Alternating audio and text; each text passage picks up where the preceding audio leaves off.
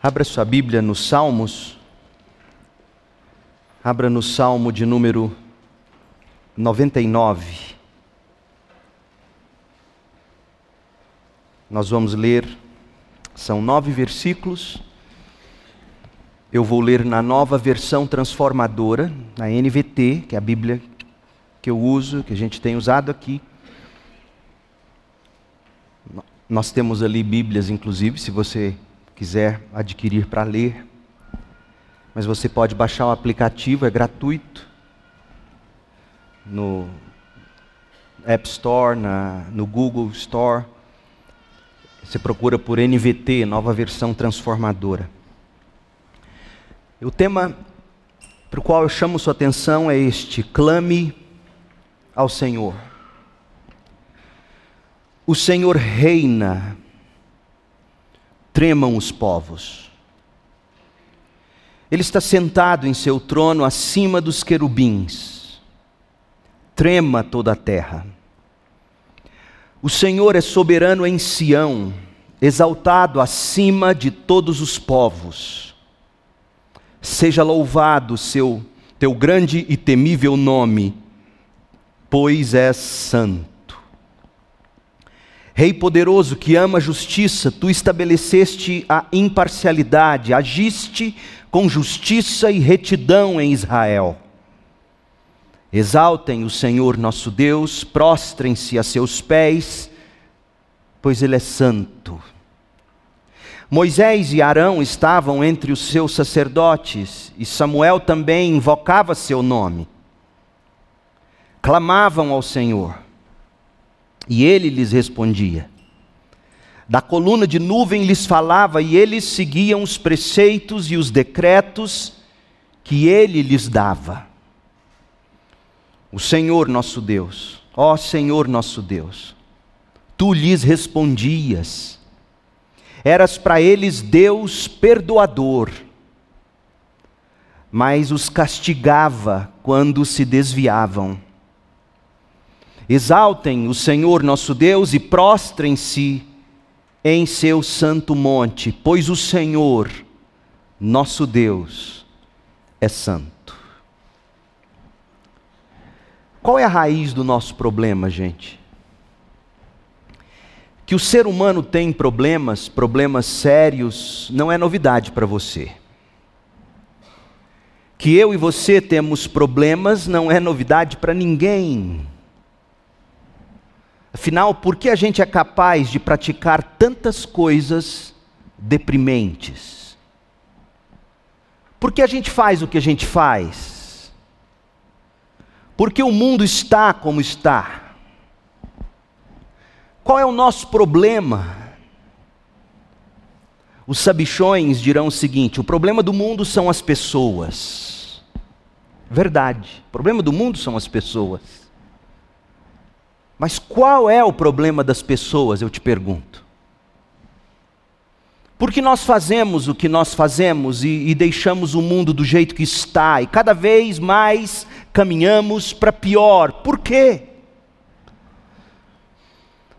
Se o problema do mundo são as pessoas,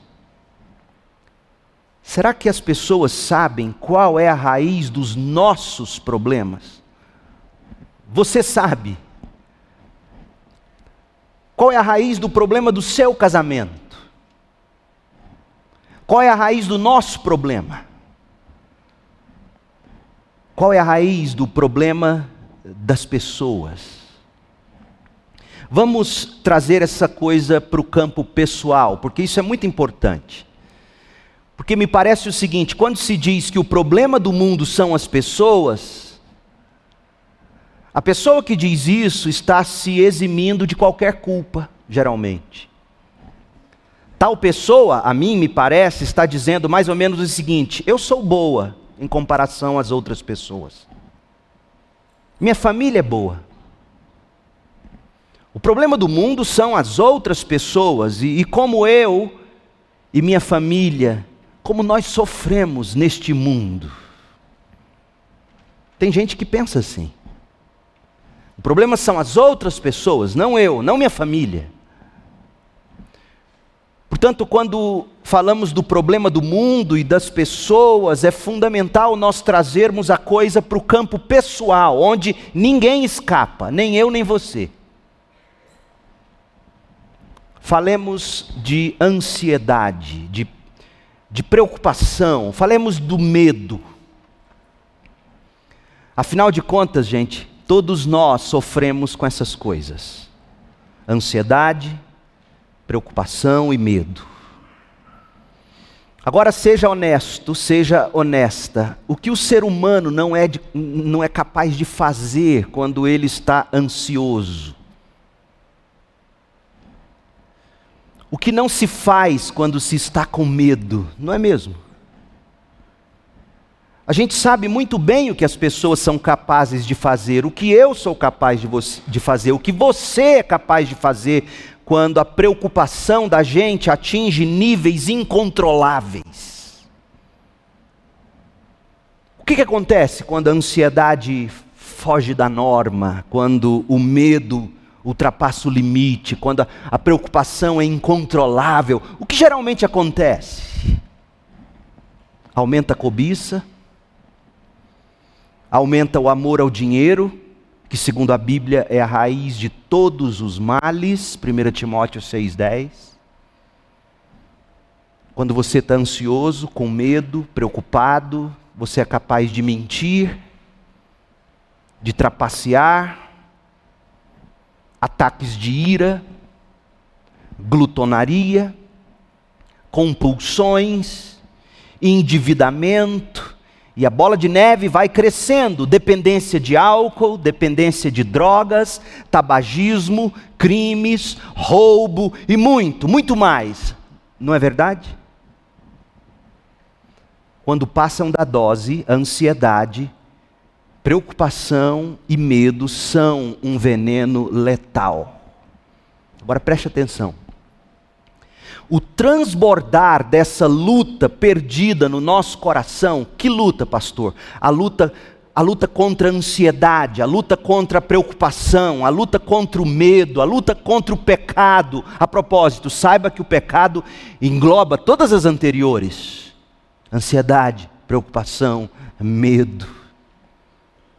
Então, essa luta perdida contra o pecado no nosso coração, quando esguichada em palavras e práticas, deixa o mundo no estado em que se encontra. Deixa em frangalho sua vida, família e tudo mais ao redor. Quando essa luta contra o pecado é perdida no coração, a gente é capaz das piores coisas e por isso o mundo está como está além dos cacos que deixamos ao redor, nós sofremos ainda com a falta de paz. E a gente não consegue encontrar descanso para o coração, e para o corpo, e para casa, e para o mundo. É terrível.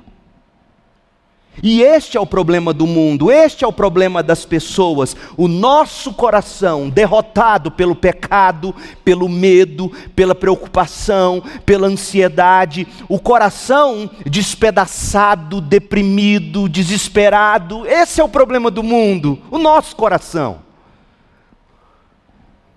Que esguicha palavras e posturas quando o pecado nos vence. Palavras e posturas que destroem. Não sou eu quem diz isso. Jesus colocou tudo isso nas seguintes palavras, Marcos 7. Leia sua Bíblia em Marcos 7. Em seguida, Marcos 7, verso 20. Em seguida, em seguida a que Jesus tinha dito que não é o mundo lá fora, não são as coisas de fora a causa dos nossos problemas e dos problemas do mundo. Em seguida, tendo dito que o problema não está lá fora, o problema não está no mundo, o problema não está nas coisas que se come ou que se bebe, necessariamente falando, em seguida acrescentou: aquilo que vem de dentro é que é o problema do mundo. Aquilo que vem de dentro é o que os contamina, pois dentro do coração da pessoa, e se você é uma pessoa, esse é o seu coração, dentro do coração da pessoa, de dentro dele vêm maus pensamentos, imoralidade sexual. Olha os problemas do mundo. De onde vem isso? Não vem da falta de, de políticas públicas. A falta de políticas públicas é reflexo de um coração que não se importa com políticas públicas. Entendeu, crente? Vem dos maus, os maus pensamentos, a imoralidade sexual, o roubo, o homicídio, adultério, cobiça, perversidade, engano, paixões carnais, inveja, calúnias, orgulho e insensatez. Todas essas coisas, diz Jesus, todas essas coisas desprezíveis vêm de dentro. São elas que os contaminam, são elas que ao contaminar você, você contamina o mundo. Esse é o problema das pessoas. Esse é o seu problema. É o meu. O problema é o nosso coração. Só tem um jeito de se vencer a luta que nós travamos no coração. Só há uma maneira de resolvermos nosso problema mais essencial e, consequentemente, os problemas do mundo essa luta contra a ansiedade, essa luta contra a preocupação, essa luta contra o medo, a luta contra o pecado, a luta pela paz de espírito, a luta pelo descanso do corpo. Essa luta, gente, só será vencida quando a nossa visão de Deus for uma visão apropriada e apaixonante. A luta no seu coração só vai ser vencida quando a sua visão de Deus for apropriada e apaixonante. A visão diminuta, a visão distorcida de Deus que temos, ou que nutrimos no coração, a pequenez da nossa fé, ou mesmo a falta de fé em quem Deus é, de verdade, essa é a raiz de todos os nossos problemas e do problema do mundo. Dito de outro modo, quando você tem a visão correta da grandeza de Deus, tema do Salmo 99, eu não fugi do Salmo. Quando você tem a visão correta da grandeza de Deus, quando você tem a visão correta da justiça de Deus, da retidão de Deus, quando você tem a visão correta de que Deus é acessível, de que Deus é perdoador, quando se tem a visão da santidade de Deus, quando você tem fé em quem Deus de fato é, a luta contra o pecado começa a ser vencida no seu coração e você começa a ser um agente de transformação de um mundo melhor. Portanto, quando nos perguntam ou me perguntam, o que é que a sua igreja faz pelo bem social? Eu digo, nós não estamos no negócio de eleger candidatos ou de batalhar por políticas públicas. Quem faz isso são os legisladores que nós colocamos lá. Então, o que a segunda igreja batista em Goiânia, o que o pastor Leandro, o que os membros da CIB fazem para o bem social. Nós pregamos um Deus tão glorioso e tão maravilhoso que, quando ele for enxergado apropriadamente, apaixonadamente em Cristo, o coração é outro e esse indivíduo trabalha para mudar o mundo com esse evangelho da glória de Deus. É isso que nós fazemos e não há política pública mais impactante do que uma visão apropriada e apaixonante de Deus. Mas, mas como ter essa visão grandiosa de Deus? Como, como encher o coração de fé, pastor? Ora, a Bíblia Sagrada é o livro que revela Deus. Quer conhecer Deus? Leia a Bíblia. Quer conhecer sobre um remédio? Leia a bula. Não é assim? Quer saber de um restaurante? Leia o cardápio. Quer saber de Deus? Leia o que Deus mesmo diz sobre si. Leia a Bíblia. A Bíblia é a autorrevelação que Deus faz de si mesmo. A Bíblia é também a revelação que Deus faz de nós, de você, quem eu sou, quem você é, quem nós somos. A Bíblia fala de como e para que nós fomos criados. A Bíblia revela qual é o nosso problema e como resolvê-lo. Graças a Deus pela Bíblia, por isso que a gente gasta tempo com a Bíblia nos nossos cultos, nós queremos conhecer Deus. E graças a Deus que nenhuma profecia da Bíblia surgiu do entendimento próprio do profeta, nem da iniciativa humana. Esses homens, diz Pedro, foram inspirados, impulsionados pelo Espírito Santo e falaram da parte de Deus, segunda de Pedro 1, de 20 a 21. Graças a Deus, gente, nós temos passagens da Bíblia, como a passagem em tela hoje à noite, o Salmo 99. Porque neste salmo nós somos ajudados a ver Deus corretamente. E ao ver Deus corretamente, e ao ver Deus como o seu grande tesouro, o seu coração começa a se ajustar seu problema começa a se resolver. Você é salvo e passa a ser santificado. Este salmo nos ajuda a ver Deus corretamente. O Salmo 99 nos ajuda a admirar a Deus por quem Deus é e o que Deus faz. Nós somos aqui no Salmo 99 apresentados à santidade de Deus, à retidão e justiça de Deus. Somos informados no Salmo 99 de que esse Deus é santo, grande, temível, reto, justo, ao mesmo tempo que ele é acessível e perdoador. Nós aprendemos neste salmo que o Deus Rei Santo, aquele que está assentado em majestade no trono, bem acima dos seres celestiais mais perfeitos, bem acima dos querubins, está dito aí no Salmo 99, verso 1. Esse Deus grandioso, esse Deus transcendente, gente, impressionantemente, esse Deus entra em comunhão com o seu povo e perdoa o seu povo, e recebe o seu povo. É como termina o Salmo 99, a partir do verso 6. Portanto, resolve-se a raiz de todos os nossos problemas, a contemplação do Deus deste salmo. O Salmo 99 é o último dos salmos que exaltam o reino de Deus. E essa é a nossa grande esperança, gente. A vinda definitiva do reino de Deus. Jesus nos ensinou a orar assim: Venha o teu reino.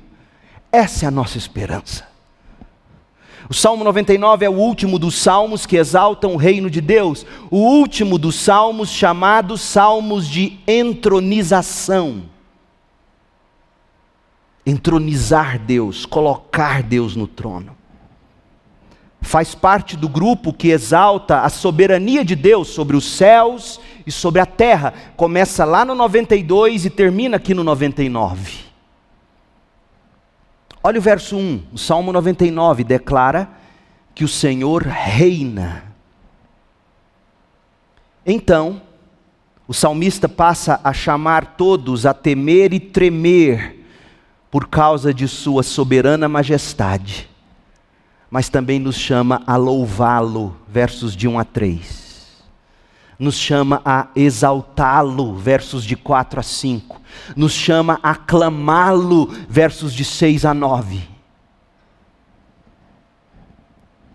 Três vezes o salmo repete o, o, o, o refrão, pois é santo. Três vezes. Portanto, o título desse salmo, o título desta mensagem poderia simplesmente ser Santo, Santo, Santo. Este é o tema desse salmo. Santo, Santo, Santo. Verso 3, verso 5, verso 9. Veja, essa repetição, pois é santo, essa repetição no final de cada trecho, demarca para nós as três partes do salmo.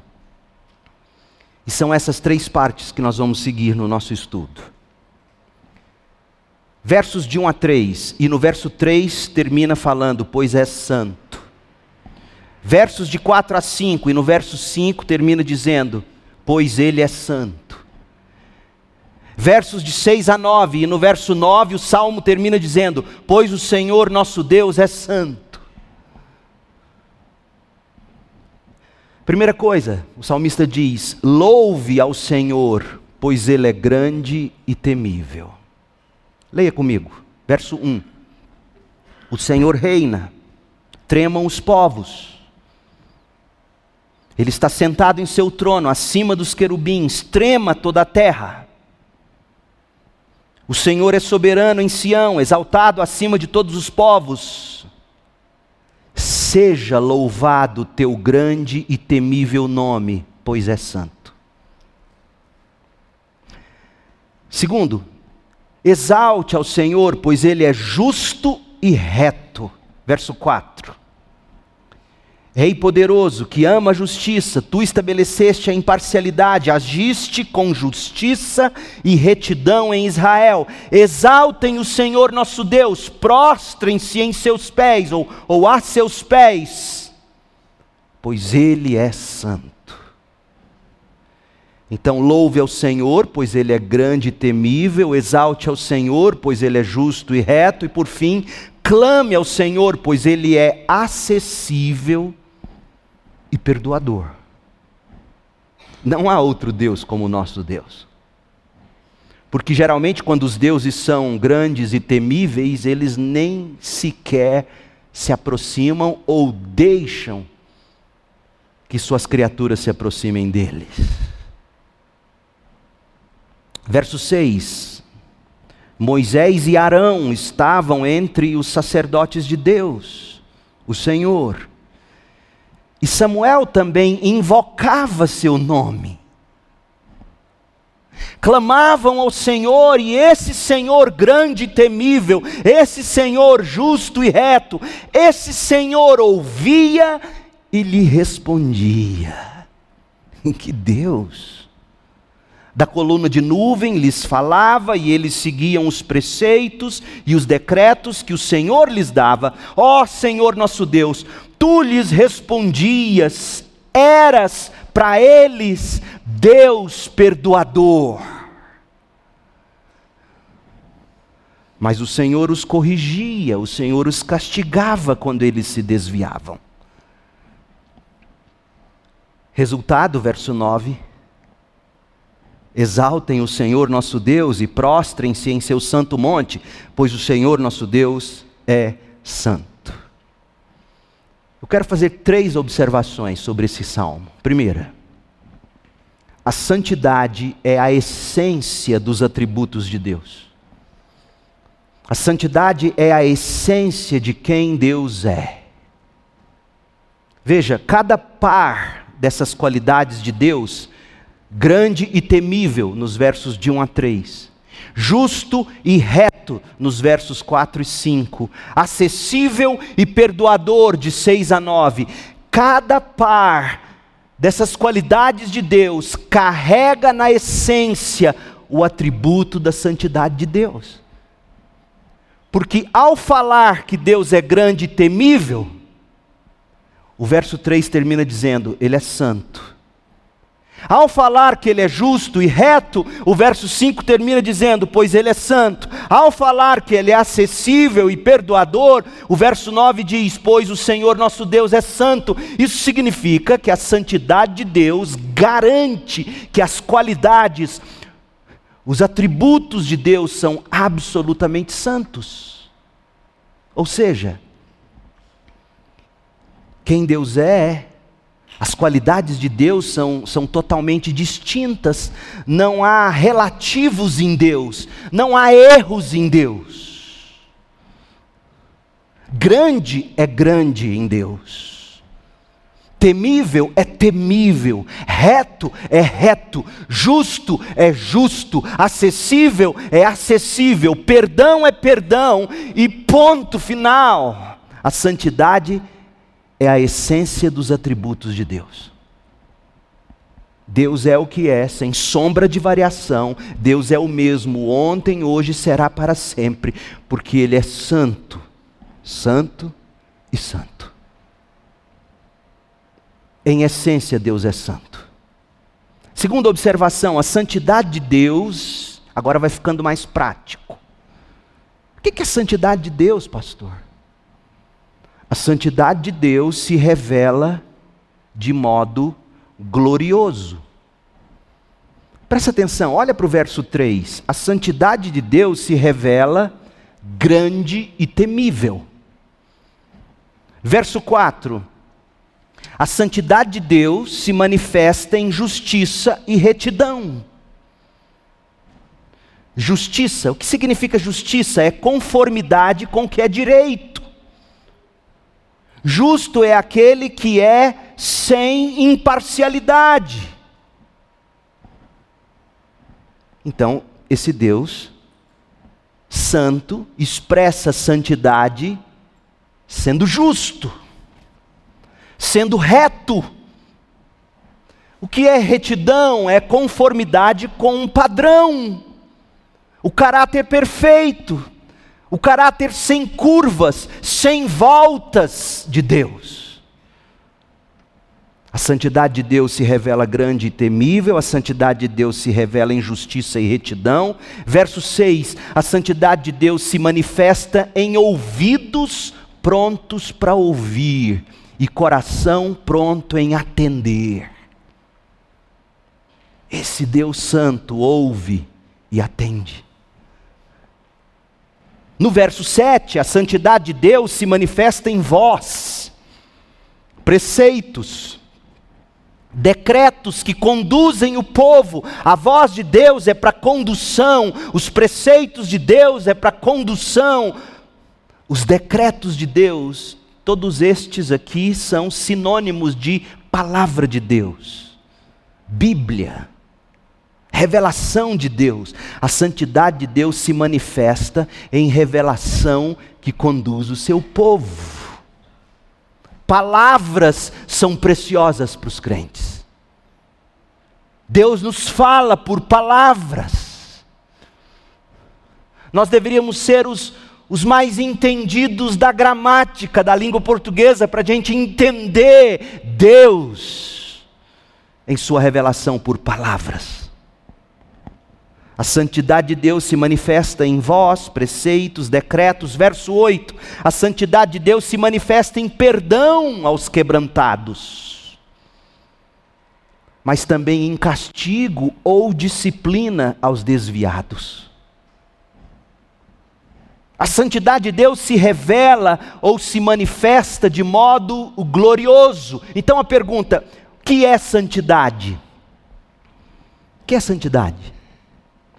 A ideia fundamental por trás do conceito de santidade, gente, é, é ser separado, distinto daquilo que é ordinário, distinto do que é comum. Portanto, em seu uso simples, santidade pode se referir a algo bom ou ruim. Por exemplo, os cultos pagãos no período bíblico, nesses cultos haviam prostitutas nos templos que eram tidas como santas. Porque elas não eram prostitutas comuns, elas eram prostitutas cultuais, que eram separadas e dedicadas para as práticas sexuais nos templos e nos cultos pagãos. Separado para algo. Mas na Bíblia, não é assim que o adjetivo santo é usado. Não é assim que o substantivo santidade é utilizado.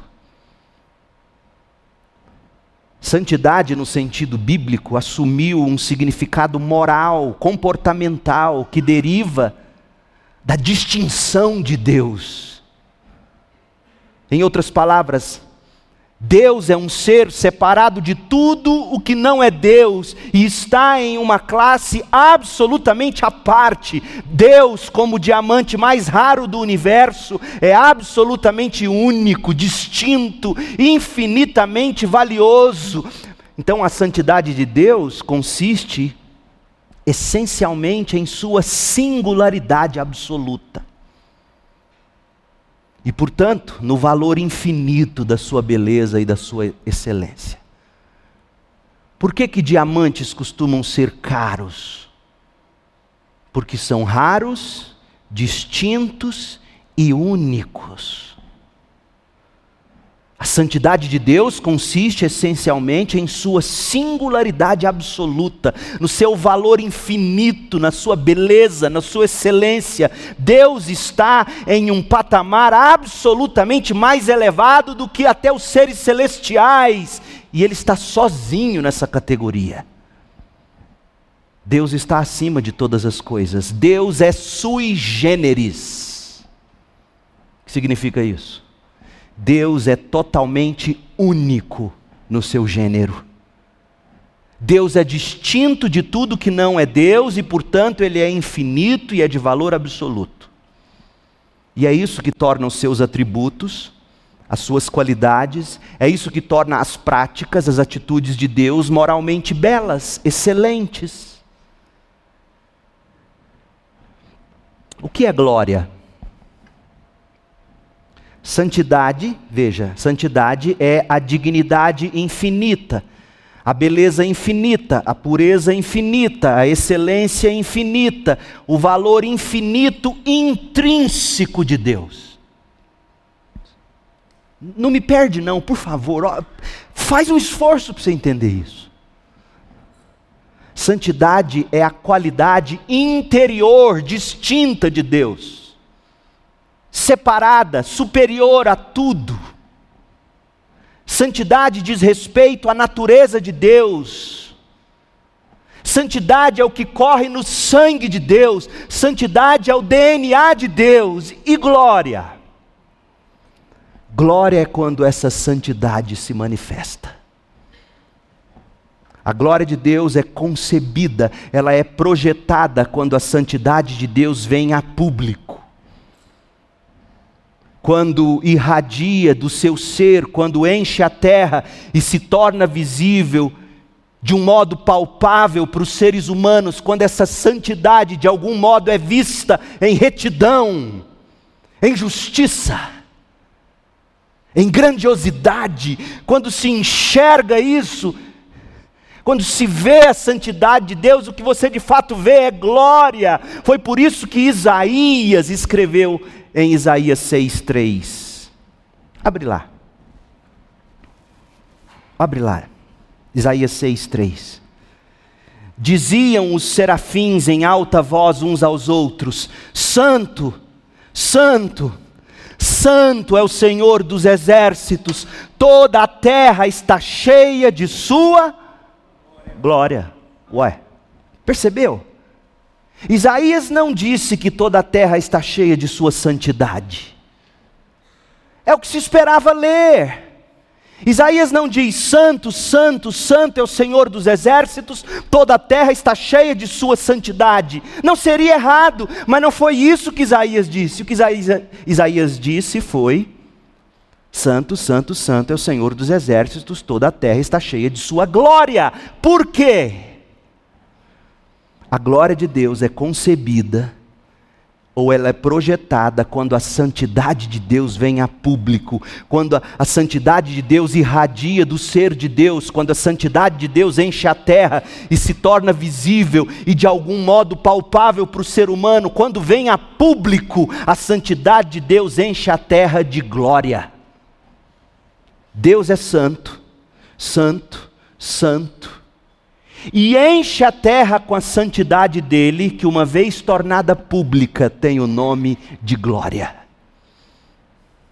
Santidade é o que corre no sangue de Deus, glória é o que se vê e o que se apreende de Deus. Assim, as palavras do Salmo 99 agora poderão fazer algum sentido melhor para nós. Quando o Deus Santo se manifesta, volta para o Salmo 99. Quando o Deus Santo se manifesta, o homem vê Deus grande e temível. Verso 3. Quando a santidade de Deus se manifesta, o homem enxerga justiça e retidão. Versículo 4. Quando o homem sabe que Deus o ouve e o responde, ele está provando da santidade de Deus, de um Deus que, que é único em ouvidos, em cuidado. O justo conta com a voz, os preceitos e os decretos santos de Deus para conduzi-lo, verso 7. E o justo prova do perdão de Deus. O Deus santo, quando ele vem a público, ele se veste de glória, majestade, grandeza, justiça, retidão, voz, perdão. Portanto, o que é um crente santo? Hã?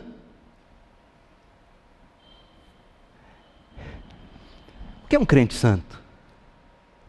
É um crente que reflete o caráter majestoso, grandioso, justo, reto de Deus.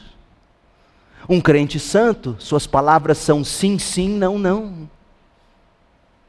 Um crente santo tem ouvidos para os outros. Um crente santo fala o que Deus diz. Santidade é a glória de Deus vista na sua vida, através de suas palavras e de suas posturas.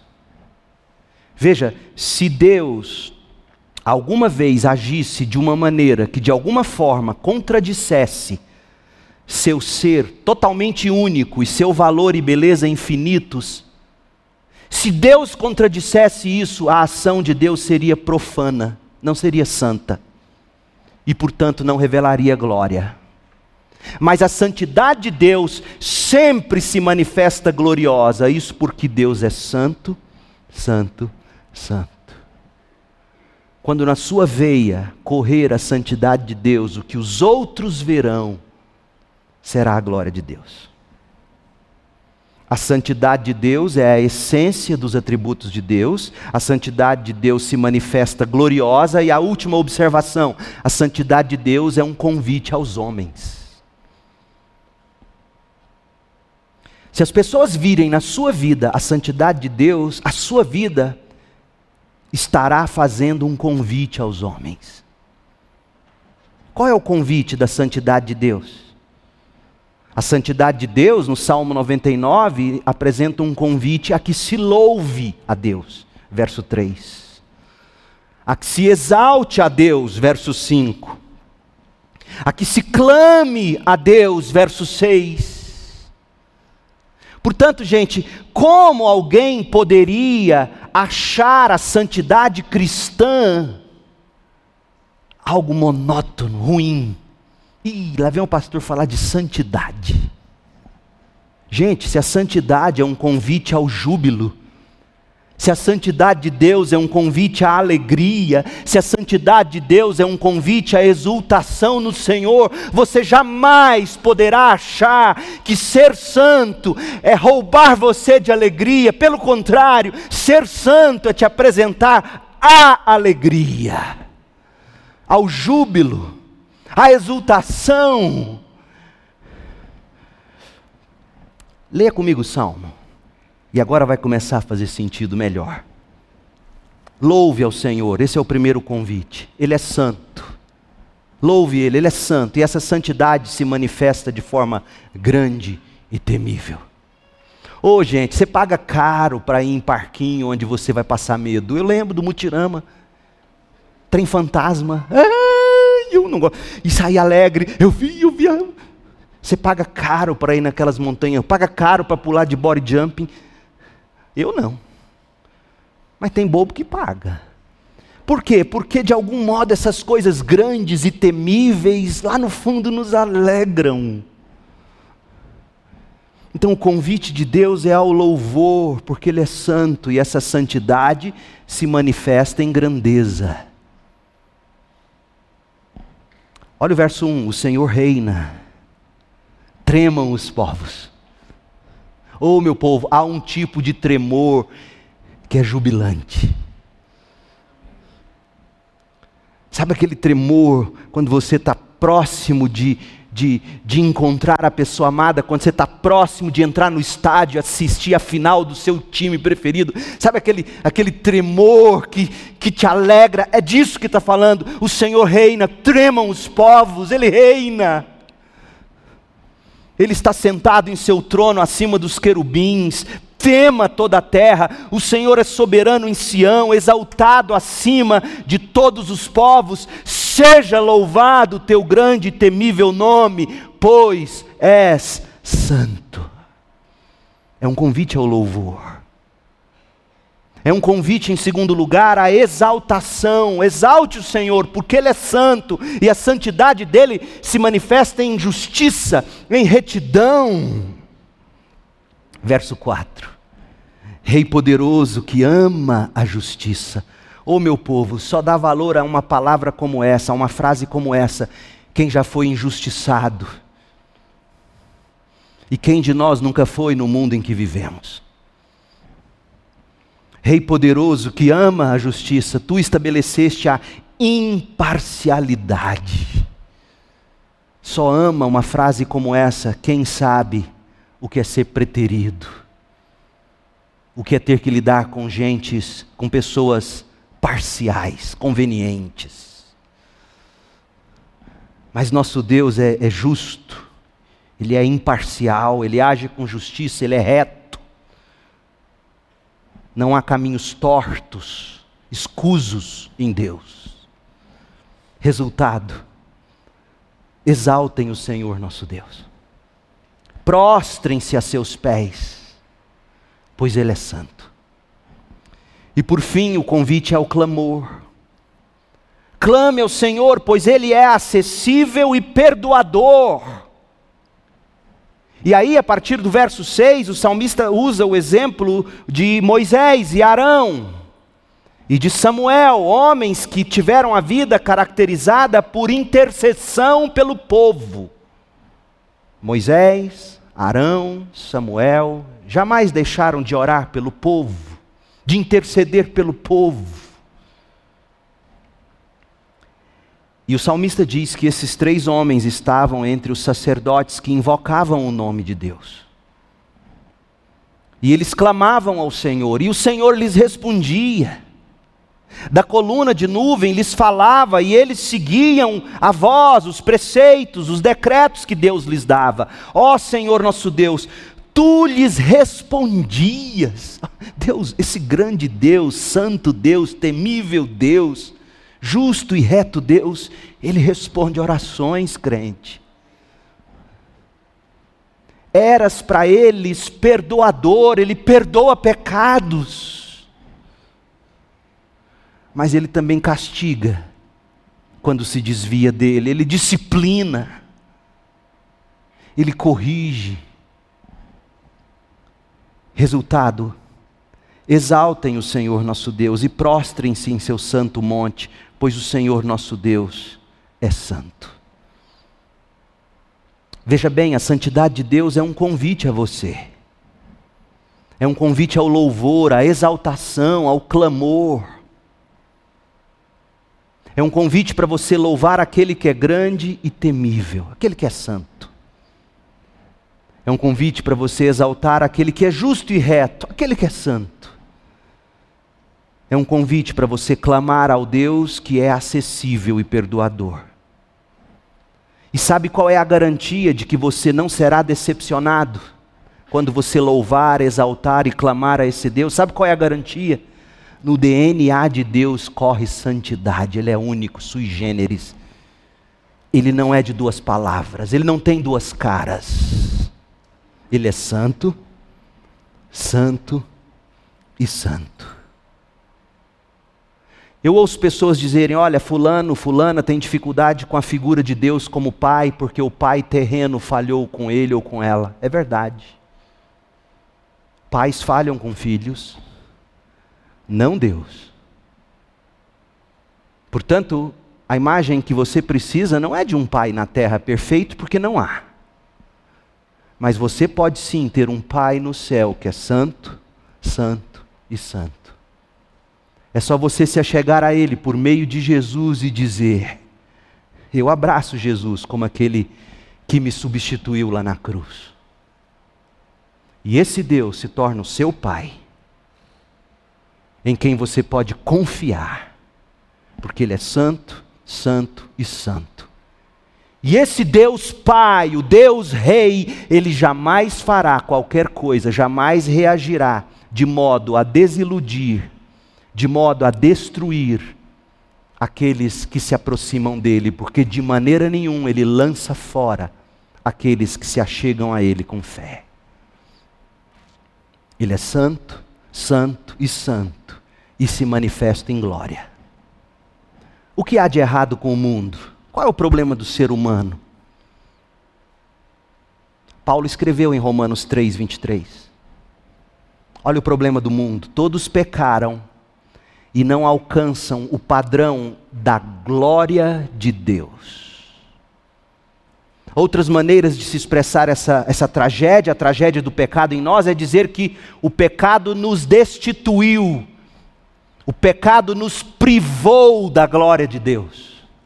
Ou o pecado nos faz carecer, o pecado nos faz ficar aquém, para trás, bem atrás da glória de Deus, ou o pecado nos afastou da presença gloriosa de Deus. E desse modo, gente, sem alcançar o padrão da glória de Deus, destituídos ou privados da glória de Deus, carentes ou aquém da glória de Deus, afastados da presença gloriosa de Deus, não há mais santidade em você.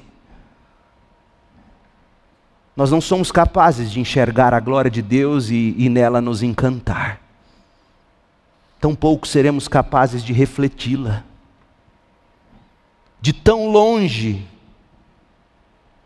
de nós que ficou a glória de Deus por causa do pecado que nos separou de Deus. Sabe o que aconteceu?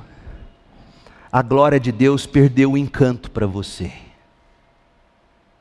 você se encanta mais com as coisas desta terra do que com Deus. Aliás, sem a glória de Deus, que é o reflexo público da santidade de Deus, sem a glória de Deus, o que se deseja neste estado de pecado, como bem colocou Jesus, o que deseja seu coração não é a glória de Deus, é a glória dos homens, é a aprovação dos homens. João 12, 43. Então, o que o mundo precisa? Do que as pessoas mais precisam, talvez até você, que nasceu e foi criado em igreja, sabe do que você mais precisa? É da santidade e da glória de Deus os, os problemas começariam a se resolver se houvesse em você uma renovação, ou o que a Bíblia chama de regeneração do conceito de santidade e da glória de Deus, porque morto em seus pecados, sim, vivo no corpo, mas sem vida no espírito.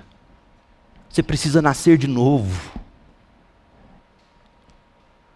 Talvez essa mensagem hoje à noite esteja encontrando espaço no seu coração, porque por mais que você tenha dito que nasceu em igreja, a glória de Deus nunca te encantou. O que te atraía no culto e na igreja, de repente, era uma motivação para a semana, era um, era um cântico alegre, era o convívio com pessoas legais. Não era a manifestação da glória de Deus na palavra de Deus pregada. E quando Deus te der vida em Cristo Jesus, você começará a ver o seu Criador e o mundo criado com novos olhos, e eventualmente você vai enxergar a santidade de Deus, e assim você vai louvá-lo, exaltá-lo e clamá-lo para que você seja santo como Ele é santo. É isso que te falta. Sem a regeneração que, que lhe dá um novo coração, sem o novo nascimento que te dá novos olhos para a glória de Deus, sabe o que vai acontecer? Você vai continuar amando o pecado e a glória dos homens. A glória e a santidade de Deus vai ter nenhum sabor, nenhum valor para você, como um dia foi com o jovem Jonathan Edwards. Aos 16 anos de idade, Jonathan Edwards dizia que a santidade de Deus era uma coisa melancólica, chata, amarga e desagradável. Até que ele nasceu de novo e seus olhos se abriram. E ele passou a ver na glória de Deus a coisa mais encantadora do universo. Quando você nasce de novo, quando pela graça e por meio da fé, você se converte a Cristo, a santidade de Deus toma uma nova perspectiva para você. A mesma perspectiva do Salmo 99, por exemplo. Sabe como é que John Piper define santificação?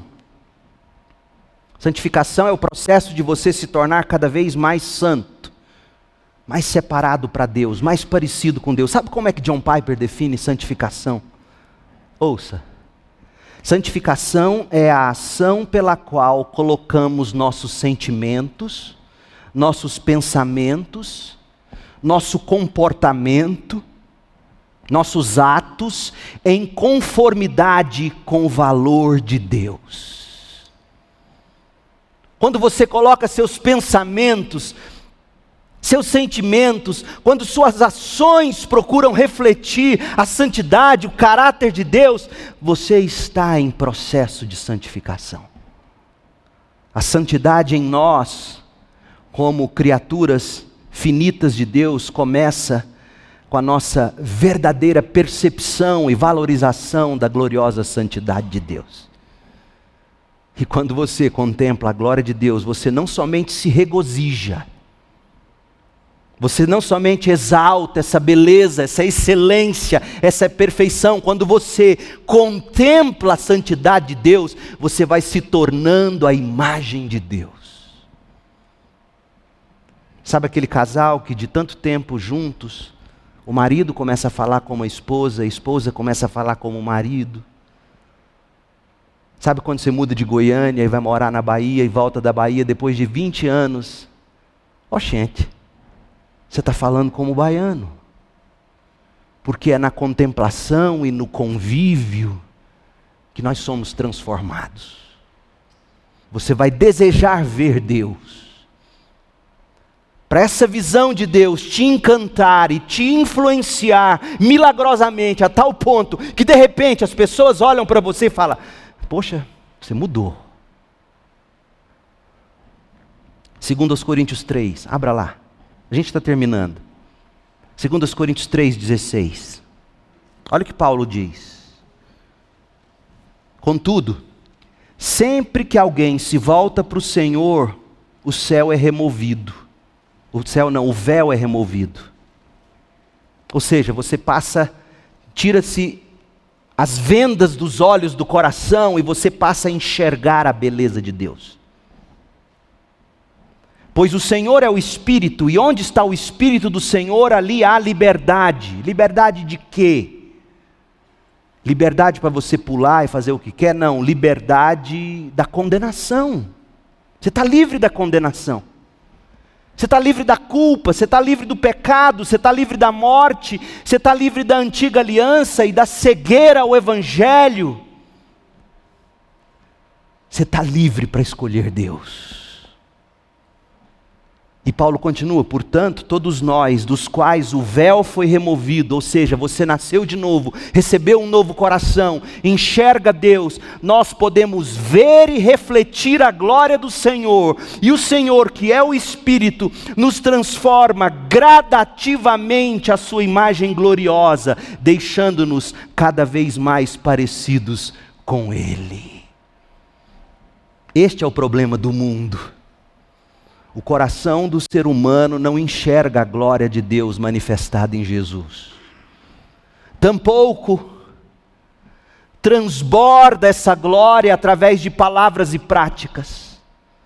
O problema do mundo é que o corpo é escravo do pecado e da morte e da lei de Deus que o condena. A pessoa não tem diante de si a glória de Deus para se espelhar e por ela ser gradativamente transformada. Resultado: o que se vê é destruição e desespero e desilusão. Clame ao Senhor hoje à noite e peça três coisas. Primeiro, clame ao Senhor e peça que te dê olhos para ver a santidade manifestada em glória. Peça que Jesus, que Deus, o Espírito, te encha de fé e de esperança para salvação e para santificação. Peça ao Espírito de Deus para te dar olhos para enxergar o Deus do Salmo 99.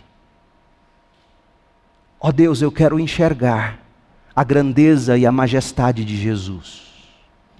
E eu quero que isso me faça temer e me quebrantar. Ó Senhor, me dê olhos para ver a justiça e a retidão de Cristo, e me torne uma pessoa justa e reta. Ó Deus, me dê olhos para ver acesso a Deus e perdão por meio de Jesus, e que isso me torne acessível aos outros e perdoador, e me torne um intercessor, um evangelista, um discipulador. Ó Deus, Faça de mim um Moisés, um Arão, um Samuel na minha geração. Peça esse tipo de olhos para Deus hoje à noite. Segundo, clame e peça que Deus te dê um coração alegre em Deus. Um coração que enxerga Deus e tem vontade de louvar, de exaltar e de clamar por si mesmo e pelos outros e pelo mundo. Peça a Deus um coração assim. Um coração para, durante a semana inteira, você contemplar de Deus e falar de Deus, e, e domingo está cheio de vontade de se reunir com o povo de Deus. E, e por fim, clame e peça a Deus que te dê olhos para Jesus.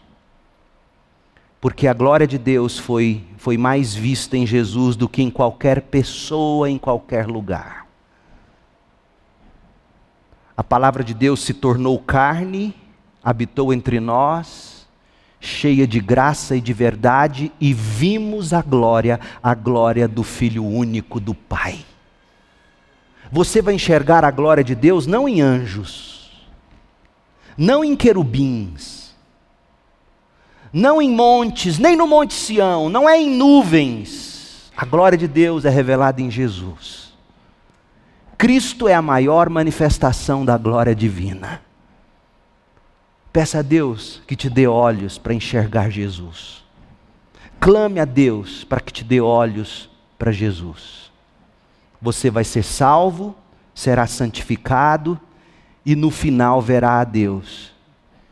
Verá a Deus tal como nós temos Deus aqui no Salmo 99. Senhor Deus grande e temível, justo e reto, acessível e perdoador, e para sempre você vai viver para louvá-lo, exaltá-lo e clamar: Santo, Santo, Santo é o Senhor Deus. Portanto, clame ao Senhor, meu amigo. Clame ao Senhor, meu irmão. Feche seus olhos, abaixe a cabeça agora.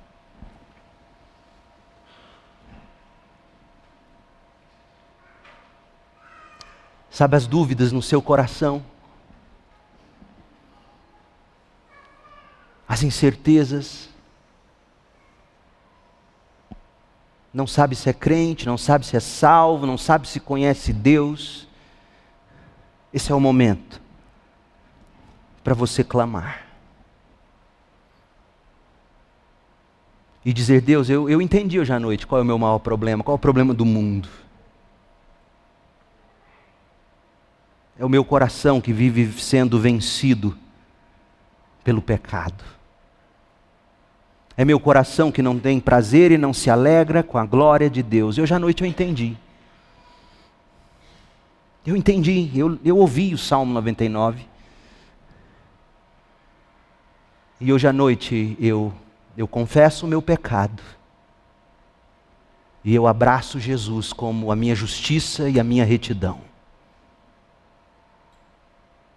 Eu abraço Jesus como o Cordeiro Santo. Eu abraço Jesus como grande e temível, mas que me dá acesso a Ti, ó Deus.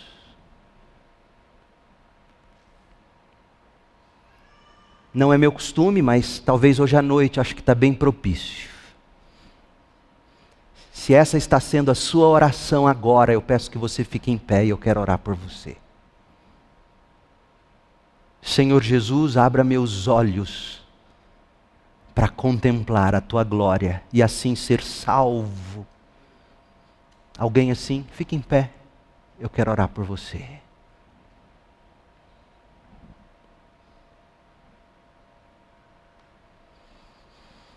Deus querido,